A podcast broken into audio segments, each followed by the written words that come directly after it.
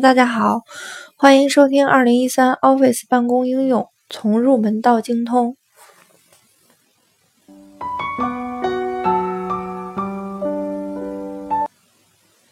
今天我们来给大家讲如何剪切 Word 文本。剪切是指把用户选中的信息放入到剪切板中，单击粘贴后又出现一份相同的信息。原来的信息会被系统自动删除。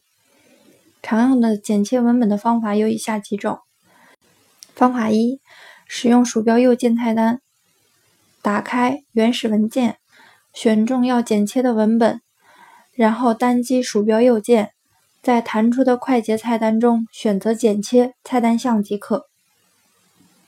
方法二，使用剪贴板，选中文本以后。切换到开始选项卡，在剪贴板中单击剪切按钮即可。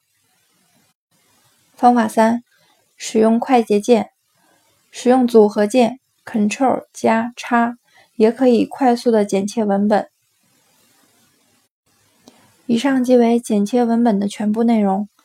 欢欢迎关注微信公众号 Office 张某某，更多精彩内容等着你哦。